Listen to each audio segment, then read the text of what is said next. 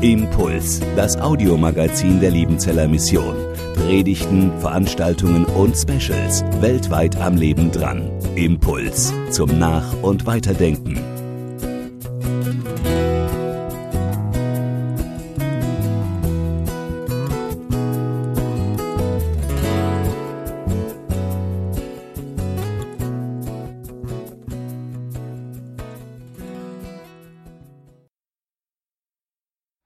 Gemeinde, was kommt direkt nach dem Tod? Was kommt nach dem Tod? So lautet die einfache Version der Frage heute. Und es ist zugleich die Frage, die ja über dieser Schwarzbrot-Reihe steht, wie Simona schon gesagt hat. Und all die Themen beschäftigen sich mit dieser Frage. Was kommt nach dem Tod? Heute müssen wir die Frage aus chronologischer Ordnung, wie wir gerade gehört haben, etwas zuspitzen. Was kommt direkt nach dem Tod? Wo werde ich da sein? Was mache ich da? Mache ich da überhaupt irgendetwas? Wo bin ich? Und zwar so lange, bis Jesus wiederkommt. Liebe Gemeinde, für eine Predigt gibt es eine goldene Regel, an die ich mich normalerweise halte. Und die besagt, du solltest auf der Kanzel deine Zuhörer niemals mit hineinnehmen in den Entstehungsprozess einer Predigt. Simpel gesagt, nerv die Zuhörer, nerv die Gemeinde nicht damit, was dir in den letzten Wochen so alles durch den Kopf gegangen ist. Das ist jetzt Geschichte, was zählt, ist das Ergebnis. Weil das verwirrt nur, das bringt auf andere Gedanken, lass das sein. Und so gut diese Regel ist, so leid tut es mir, die werde ich jetzt brechen. Denn ich habe, ich, ich glaube, ich habe noch nie eine Predigt schreiben müssen, die mich so herausgefordert hat und mich so innerlich zerrissen hat. Ich habe auf meinem Computer mittlerweile ich habe gestern noch mal geguckt, knapp 13 unterschiedliche Versionen dieser Predigt mit noch mehr Einstiegen zu dieser Predigt, die zum Teil nach Sekunden sofort wieder äh, ad acta gelegt wurden und ich habe neu angefangen. Denn immer wieder, wenn ich einen Satz formuliert habe, wenn ich einen Gedanken zugelassen habe, kam sofort wieder ein anderer Gedanke, der mich in die ganz andere Richtung geschubst hat. Was stimmt jetzt? Das oder das? Wer hat recht? Links oder rechts? Wofür entscheide ich mich? Und das ist das Anstrengende als Prediger und als Theo beziehungsweise als Theologe. Wir sind besonders gut darin, alles zu durchdenken in alle Richtungen. Aber auf der Kanzel muss man sich halt mal entscheiden. Und ich kündige jetzt schon an, so ganz habe ich es immer noch nicht getan. Warum nerv ich Sie jetzt damit? Weil das ein sehr schön ein Ausdruck dafür ist, mit welcher Zerrissenheit und mit welcher Ratlosigkeit wir vor der Frage stehen, was kommt direkt nach dem Tod.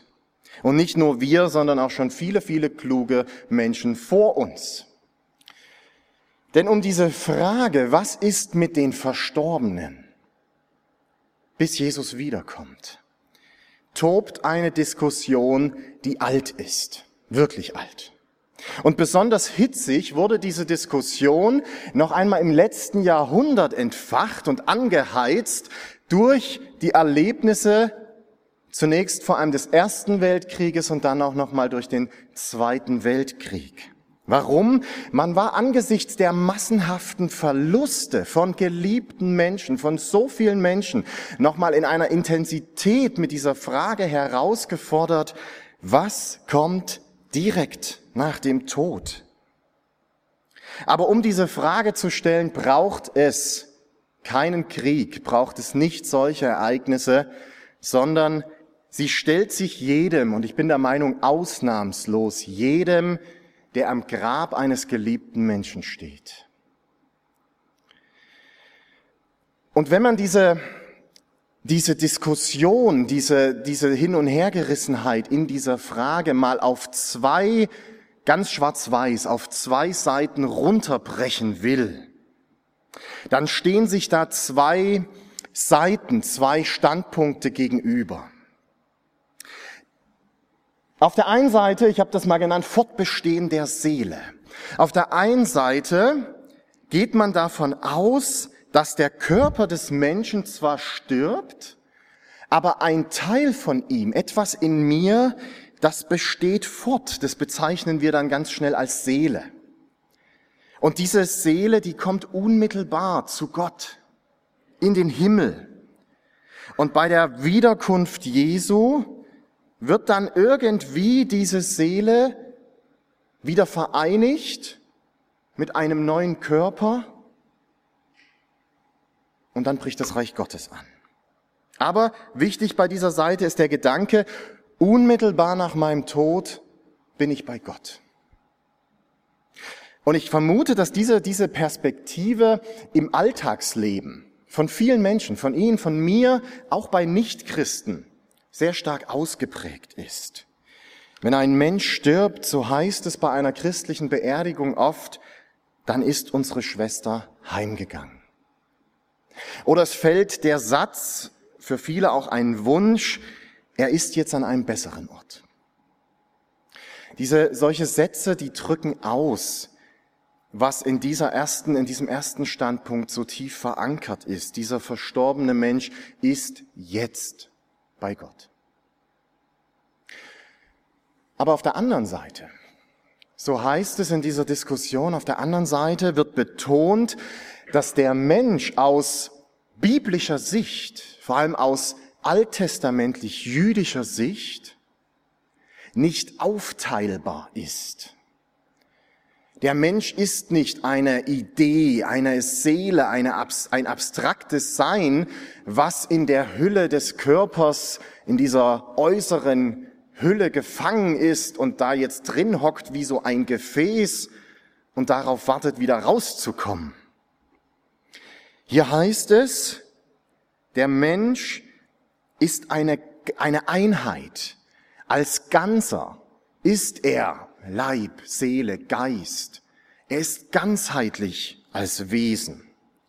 Und als ganzheitliches Wesen lebt er, als ganzheitliches Wesen sündigt er und als ganzheitliches Wesen stirbt er. Er ist ganz tot. Nicht nur ein Teil von ihm, sondern der ganze Mensch als ganzer Geschaffener ist tot. Und er wird als ganzer am Ende der, der Geschichte, wenn Jesus wiederkommt, wird erwartet, dass der Mensch dann, der als ganzer tot ist, als ganzer dann auferweckt wird, aufstehen wird, verwandelt wird. Darüber werden wir uns in dieser Reihe noch beschäftigen. Und dass er dann eingeht in die endgültige Gemeinschaft mit Gott. Und wenn Sie diese beiden Standpunkte jetzt mal so vor Augen für sich selber abwiegen, ich war, Sie dürfen das selber entscheiden, aber mir geht es an der Stelle so, dass ich gucke auf die eine Seite und ich gucke auf die andere und ich gucke wieder dahin und dann gucke ich wieder dahin und ich habe das Gefühl, beides stimmt irgendwie.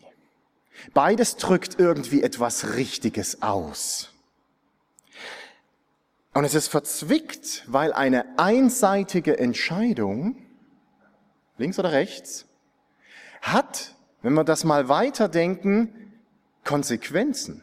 Für unsere Frage, was kommt nach dem Tod, oder mal auf den Punkt gebracht, wo ist ein Verstorbener? Was ist mit dem? Ich könnte es auch noch härter formulieren. Ist der Himmel noch leer? Ist der Himmel jetzt gerade noch leer und wartet darauf, bevölkert zu werden am Ende der Zeit? Oder sind die Verstorbenen schon bei Gott? Es ist eine herausfordernde Frage. Und wir wagen, um eine Antwort zu wagen, werfen wir einen Blick ins Neue Testament. Dort sollte eine Antwort, ein Antwortversuch beginnen. Und da wird es schon wieder kompliziert. Denn wenn wir ins Neue Testament gucken, merken wir, diese beiden Seiten, die werden nicht einseitig aufgelöst. Nehmen wir mal zunächst Paulus. Auf der einen Seite, sehr berühmt, Paulus im ersten Korintherbrief im 15. Kapitel, genauso wie im ersten Thessalonicher Brief, da argumentiert Paulus sehr, sehr vehement dafür, dass am Ende der Zeit, wenn Christus wiederkommt, die Toten dann auferweckt werden. Ganzheitlich. Ihr ganzer, ihr ganzer Körper und sie werden verwandelt werden als, in ihrem ganzen Sein. Also auf der einen Seite bei Paulus Auferstehung der Toten am Ende. Und gleichzeitig haben wir dieselbe Person, denselben Paulus, der im Philipperbrief, sitzt er im Gefängnis, schreibt, am liebsten würde ich das irdische Leben hinter mir lassen, um bei Christus zu sein. Und wir haben im zweiten Korintherbrief einen Paulus, der schreibt, er möchte aus seinem Leib ausziehen, um beim Herrn zu sein. Wir können das Lukasevangelium uns anschauen. Nehmen wir mal den nächsten neutestamentlichen äh, Vertreter. Im Lukasevangelium legt sich Jesus mit den Vertretern der jüdischen Religionspartei der Sadduzäer an. Die hatten ihn eine Fangfrage gestellt, die glaubten nämlich nicht an die Auferstehung der Toten, das haben sie abgelehnt, diese Idee, und stellen Jesus eine Fangfrage, wenn eine Frau, die mehrere nacheinander verstorbene Brüder zum Ehemann hatte und jetzt werden die am Ende alle wieder auferweckt, mit wem ist sie denn dann verheiratet, lieber Jesus? Das, das stellen sie ihm als Frage.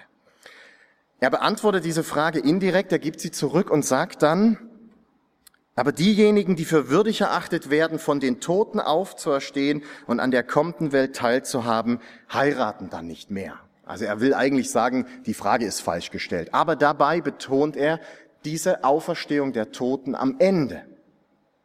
Und dann betont er nochmal, das hat schon Mose so gesagt, das findet er im Alten Testament, das aber die Toten auferstehen, hat schon Mose deutlich gemacht. Also er bekennt sich zu dieser Seite. Und gleichzeitig ist es Jesus im Lukasevangelium, der zu dem reuevollen Verbrecher am Kreuz neben ihm sagt, noch heute wirst du mit mir im Paradies sein. Nehmen wir das Matthäusevangelium noch. Auch hier erleben wir Jesus, ähnliche Situation, der in seiner Aussage über die Endzeit, über das, was vor uns liegen wird, deutlich die Auferstehung der Toten am Ende bezeugt dann erst. Und zugleich ist es Jesus im Matthäusevangelium, der zu seinen Jüngern sagt, fürchtet euch nicht vor denen, die den Leib töten können, die Seele können sie nicht töten. Das klingt doch eher nach dem anderen Standpunkt. Das klingt doch eher danach, nach einer Art Kontinuität, nach einem Weiterleben durch, das, durch den Tod hindurch, obwohl der Körper verfällt. Und diese Liste, die könnten wir jetzt quer durch das Neue Testament, durch die einzelnen Bücher, durch die einzelnen Zeugen hindurch buchstabieren. Und ich verspreche Ihnen, mehr oder weniger finden Sie überall das gleiche Bild. Was machen wir denn jetzt? Die Frage, ob die Verstorbenen direkt bei Gott sind oder nicht oder noch warten, die wird im Neuen Testament in einer Spannung gehalten. Die ist geprägt von einem schon, aber noch nicht. Schon, aber noch nicht. Und vielleicht kommen wir nicht viel weiter als diese Spannung erstmal auszuhalten. Und zwar genau deshalb, weil wir seit 2000 Jahren, seit Jesus, in genau einer solchen Spannung leben, in einer unauflöslichen geschichtlichen, ja heilsgeschichtlichen Spannung zwischen dem ersten Kommen Jesus, das was hinter uns liegt, und dem zweiten Kommen Jesu, darauf, worauf wir warten. Durch sein erstes Kommen hat Jesus den Weg in die Gemeinschaft gebahnt. Das ist so ein einheitlicher Gedanke im gesamten Neuen Testament. Er ist die Tür zum Vater, die offen steht. Er geht all denjenigen, die sich an ihn halten, voran, wie es im Hebräerbrief heißt, als Anfänger und Vollender des Glaubens. Das ist das einhellige Bekenntnis der neutestamentlichen Schriften. Jesus hat das getan. Und so hieß es vorhin auch, im Wochenspruch. Er ist das Fundament, das ist gelegt. Und zugleich bekennen dieselben Schriften, dass wir aber nun auf Jesu Wiederkehr warten, dass die Geschichte Gottes mit seiner Schöpfung, in die wir mit hineingenommen sind, als seine Schöpfung, dass diese Geschichte Gottes noch nicht an ihr Ziel gelangt ist. Wir warten noch auf Jesu Wiederkunft, auf sein Königreich. Wir leben in einer Zwischenzeit, einem schon, aber noch nicht. Ein Theologe namens Oskar Kuhlmann, den viele Leiter vergessen haben, der gebrauchte für diese Zwischenzeit ein eindrückliches Bild, um sich das vorzustellen. Diesen Gedanke, den entwickelte Oskar Kuhlmann 1946, das heißt kurz nach Ende des Zweiten Weltkriegs, den er wie seine Generation für mich unvorstellbar in seiner ganzen Realität miterlebt hatte und noch erlebte.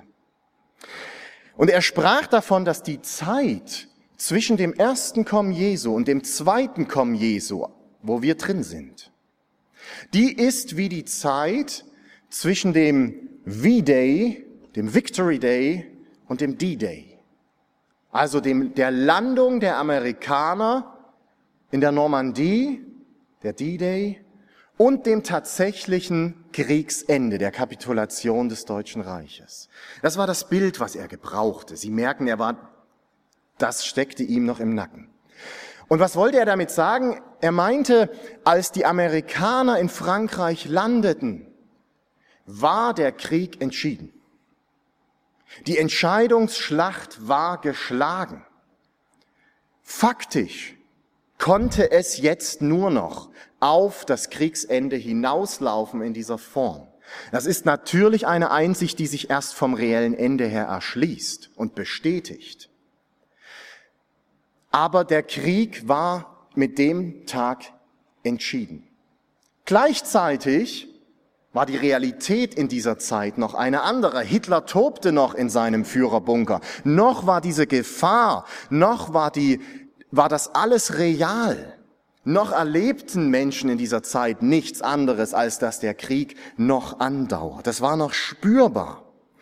Und die wahren Verhältnisse, die bereits herrschten, die waren noch nicht sichtbar. Und genauso, Kohlmann, ergeht es der Schöpfung zwischen dem ersten Kommen Jesu und dem zweiten Kommen Jesu, auf das wir warten. Der Ausgang der Geschichte ist besiegelt, aber noch erleben wir diese Welt. Noch erleben wir eine Infragestellung dieses Ausgangs, eine Infragestellung dieser Realität. Noch tobt das Böse in dieser Welt. Und am deutlichsten spüren wir diese, erleben wir diese Infragestellung im Angesicht des Todes als letzter großer Feind des Lebens, wie Paulus ihn nennt. Was hat dieses Bild von Kuhlmann, was hat diese Idee von einer Zwischenzeit im Neuen Testament mit unserer Frage heute zu tun? Was kommt nach dem Tod? Wo sind die Verstorbenen? Was ist mit denen? Und je länger ich über diese Frage nachgedacht habe und gerungen habe, je desto mehr bin ich zu dem Entschluss gekommen, dass diese Spannung, diese unauflösliche Spannung ein entscheidender, vielleicht der entscheidende Schlüssel ist für diese Frage. Denn wenn wir darüber nachdenken, was direkt nach dem Tod kommt, wenn wir über den Verbleib der Verstorbenen nachdenken, dann sollten wir diese Frage nicht versuchen zu lösen, indem wir ausschließlich über den Menschen und wie er ist und was eine Seele ist spekulieren, über den Menschen individuell und seine Geschichte nachdenken, sondern wir sollten diese Frage beantworten, nicht losgelöst von dieser spannungsreichen großen Heilsgeschichte, in der wir leben und in der wir, wir wissen nicht, wann Jesus wiederkommt, aber vielleicht auch sterben werden innerhalb dieser Zeitspanne, bis Jesus wiederkommt. Für uns alle, für uns alle, die wir hier sitzen, die wir leben und davon bin ich überzeugt, je mehr ich das Neue Testament lese, auch für alle, die bereits gestorben sind, gilt, was Paulus im achten Kapitel seines Römerbriefs schreibt. Im Übrigen meine ich, schreibt Paulus, dass die Leiden der jetzigen Zeit nicht ins Gewicht fallen, wenn wir an die Herrlichkeit denken, die Gott bald sichtbar machen und an der er uns teilhaben lassen wird. Ja, die gesamte Schöpfung wartet sehnsüchtig darauf, dass die Kinder Gottes in ihrer ganzen Herrlichkeit sichtbar werden. Wir wissen, ich überspringe ein Stück aus dem eigentlichen Text, wir wissen allerdings, dass die gesamte Schöpfung jetzt noch unter ihrem Zustand seufzt, als würde sie in Geburtswehen liegen. Und sogar wir, denen Gott doch bereits seinen Geist gegeben hat, den ersten Teil des künftigen Erbes, sogar wir seufzen innerlich noch, weil die volle Verwirklichung dessen noch aussteht, wozu wir als Gottes Söhne und Töchter bestimmt sind. Wir warten darauf, dass auch unser Körper erlöst wird. Unsere Errettung schließt ja diese Hoffnung mit ein. Da wir also das, worauf wir hoffen, noch nicht sehen, warten wir unbeirrt, bis es sich erfüllt. Wir warten darauf, dass sich unsere Hoffnung erfüllt, dass Jesus wiederkommt. Denn das, worüber Paulus schreibt, was das Ziel hier ist, ist das, was er mit diesem Moment in der Geschichte verbindet wenn sein Reich sichtbar werden wird, wenn es kommt. Wir warten darauf, dass wir in die ewige und ungetrübte Gemeinschaft mit Gott eingehen können. Das ist eine größere Geschichte, merken Sie, als meine ganz individuelle. Das ist die Geschichte Gottes mit seiner Schöpfung. Da gehöre ich mit rein, meine individuelle Geschichte. Mein Leben und mein Sterben ist Teil dieser großen Geschichte Gottes, auf deren Ende wir alle noch warten. Wir, die wir leben, aber auch diejenigen von uns, die bereits verstorben sind, die warten noch auf das Ende dieser Geschichte, denn es ist noch nicht da. Alle Glaubenden sind noch unterwegs zu ihrer himmlischen Heimat. Alle Glaubenden warten noch darauf, dass diese, dieses Reich Gottes, dafür finden Sie viele Bilder im Neuen Testament. Ich würde es mal übersetzen, vielleicht diese, die Herrschaft, die Gemeinschaft mit Gott, dass die universal sichtbar wird und wirklich greifbar wird, wie bei Kohlmann in diesem Bild, das Kriegsende. Wir alle sind mit unserer persönlichen Geschichte eingebettet in das noch nicht der großen Geschichte Gottes. Und hier gilt das, was wir vorhin wahrgenommen haben. Auch die Toten warten noch auf die Wiederkunft Jesu, dass sie auferweckt werden, als ganzer Mensch, nicht nur als abstrakte Idee, nicht nur ein Teil von ihm, sondern als ganzer Mensch. Aber dieses noch nicht ist immer zugleich, und das ist wichtig, ist immer zugleich eingebettet, in, in Waage gehalten, in Spannung gehalten von einem Schon, von diesem, von einem Schon dieser Geschichte. Die Gemeinschaft mit Gott ist noch nicht vollumfänglich da, aber sie ist schon greifbar. Sie hat uns oder sie ist uns, die wir leben und die wir sterben, fest verankert in Jesus Christus. Das gehört zu diesem noch nicht dazu. Wie Jesus es sagt im Johannesevangelium, ich bin die Auferstehung und das Leben. Wer an mich glaubt, und jetzt kommt der, der Hammer, der wird leben, auch wenn er stirbt. In den letzten beiden Sonntagen bei Volker Geckle und bei Roland Deiners haben wir vor allem gehört, dass wir den Tod nicht aus unserem Leben ausklammern sollten. Herr, lehre uns bedenken, dass wir sterben müssen, auf dass wir klug werden. Oder wie es in einem wunderbaren alten mittelalterlichen Lied heißt, das wir auch im, im evangelischen Gesangbuch finden, mitten wir im Leben sind vom Tod empfangen. Das war der Hauptgedanke der letzten beiden Wochen. Aber zugleich gilt, wie Martin Luther, heute ist Reformationstag, den müssen wir heute mehrfach erwähnen, wie er kühn dieses, Licht um, äh, dieses Lied umdichtete, um diese gleichzeitige Spannung auszudrücken und, und sagte, mitten wir im Tode sind vom Leben umfangen. Auch die Toten warten auf das Ziel der Geschichte, aber sie sind zugleich gehalten vom Leben, von dem, der die Auferstehung und das Leben ist, von Gott selbst in Jesus Christus. Sie sind von Gott gesehen. Sie sind angesprochen. Sie sind bei ihrem Namen gerufen. Sie sind sein. Sie sind gehalten in seinen liebevollen Armen.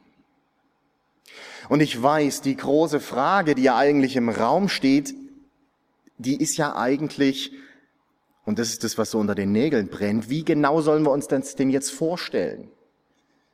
Diesen Zustand, diesen Zwischenzustand in dieser Spannung. Wovon ist dieser Zustand geprägt, der in dieser Spannung ist, dass sie die Toten mit der ganzen Schöpfung noch warten und auf der anderen Seite, dass sie fest schon verankert und gehalten sind im Leben in Jesus Christus. Und hier kommt das große Problem. Wir stoßen an die Grenze dessen, was wir mit unseren Möglichkeiten als Menschen, mit unserem Verstand, unserer Wahrnehmung, was wir hier fassen und begreifen können. Es sprengt unsere Vorstellungskraft. Alles, was wir tun können, glaube ich, ist uns dieser Realität sprachlich, mit Bildern zu, nä zu nähern, mit dem, was wir in unserer Vorstellungskraft zur Verfügung haben. Das machen auch die neutestamentlichen Schriften. Das macht auch Paulus im ersten Korintherbrief. Der benutzt Bilder. Mein lieber Kollege Roland Deines, mit dem ich in den letzten zwei Wochen, ich weiß nicht wie oft am Telefon und persönlich über diese Fragen, auch über seine Predigt letzte Woche gerungen habe miteinander und wir beide gerungen haben, wie wir uns entscheiden. Der hat ein sehr schönes Bild verwendet in diesen Gesprächen, in diesen Diskussionen, um irgendwie zu versuchen, sich diese Realität vorzustellen. Es ist wie in einer Cloud ein digitaler virtueller Speicherplatz. Für diejenigen von Ihnen, die das gar nicht äh, sozusagen kennen, das heißt, Sie haben keine, Sie haben keine Dokumente, keine Bücher mehr zu Hause in Ihrem Bücherregal, sondern ausschließlich digital und Sie laden das alles auf einen, auf einen virtuellen Speicherplatz hoch und da ist das dann. Und da können Sie es wieder abrufen. Und ich finde dieses, ich, ich finde dieses Bild interessant. Mein Körper stirbt, diese Seite nehmen wir wahr, er verwest, er geht ein, er bleibt in seinen, Bio, in seinen chemischen Bestandteilen im Kreislauf dieser Welt. Es ist Materie, das würde, meine ich, jeder Biologe, jeder Chemiker sofort unterstreichen. Aber gleichzeitig ist da etwas an mir als Mensch, was Gott in seinen virtuellen Speicher, in seine Cloud hochlädt und was da sozusagen abgerufen werden kann. Ich komme nicht weiter. Wir sind im Gedächtnis Gottes. Wir sind fest verankert. Er weiß, wer wir sind. Er sieht uns.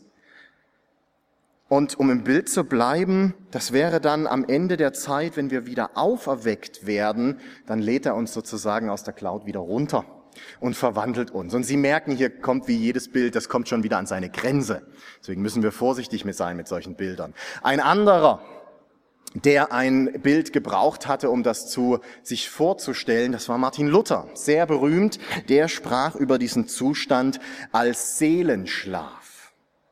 Der Tote ruht in Christus wie in einem, wie ein Schlafender. Ein tiefer, ruhiger Schlaf. Und jetzt könnte ich sagen, stellen Sie sich vor, Sie schlafen. Das können wir nicht, weil wir uns nicht vorstellen können zu schlafen. Wir wissen immer nur, was vorher ist und was hinterher ist. Und das ist die Stärke an diesem Bild. Das ist, Schlaf heißt ruhen in einem Zustand, der auch kein zeitliches Empfinden hat, der sehr wohl das Gefühl hat, dass da keine Zeit dazwischen liegt, der von einem vom Einschlafen zum Aufwachen springt, der festgehalten ist So lange, bis es Gott gefällt, ihn wieder aufzuwecken, wie es in diesem schönen Wiegenlied heißt, Guten Abend, gute Nacht, von Englein bewacht, die zeigen im Traum dir's Christkindleins Baum, schlaf nun selig und süß, schau im Traums Paradies. Ob es eine dieser Vorstellungen, dieser Bilder genau trifft, ich weiß es nicht. Aber was ich weiß, ist, dass wenn wir in die neutestamentlichen Schriften hineinschauen, wann immer sie über diesen Zustand reden, wenn wir bei Paulus schauen, dann sehe ich, dass auch Paulus von den Toten als Entschlafene spricht. Das sah auch Luther. Aber das Entscheidende ist bei Paulus im Neuen Testament nicht eine Spekulation darüber, wie genau der Mensch da jetzt beschaffen ist und äh, wie genau darüber zu spekulieren, um das auf den Punkt zu bringen und zu durchdringen. Das ist nicht der Fokus und das will ich wahrnehmen, sondern wenn wir bei Paulus im, oder im, auch anderen neutestamentlichen Texten schauen, dann finden wir keine vollumfängliche Antwort auf die Frage, was kommt direkt nach dem Tod. Aber wir finden eine klare und vollumfängliche Antwort, die diese Frage etwas verändert, die die Perspektive neu ausrichtet. Da heißt es bei Paulus, nun aber ist Christus auferstanden von den Toten als Erstling unter denen, die entschlafen sind. Denn da durch einen Menschen der Tod gekommen ist, so kommt auch durch einen Menschen die Auferstehung der Toten. Denn wie sie in Adam alle sterben, so werden sie in Christus lebendig gemacht werden. Ich hatte es schon gesagt, es tut mir leid, Sie werden von mir heute keine abschließende, alles erklärende Antwort auf die Frage bekommen, was kommt direkt nach dem Tod, weil ich es schlicht und ergreifend nicht weiß.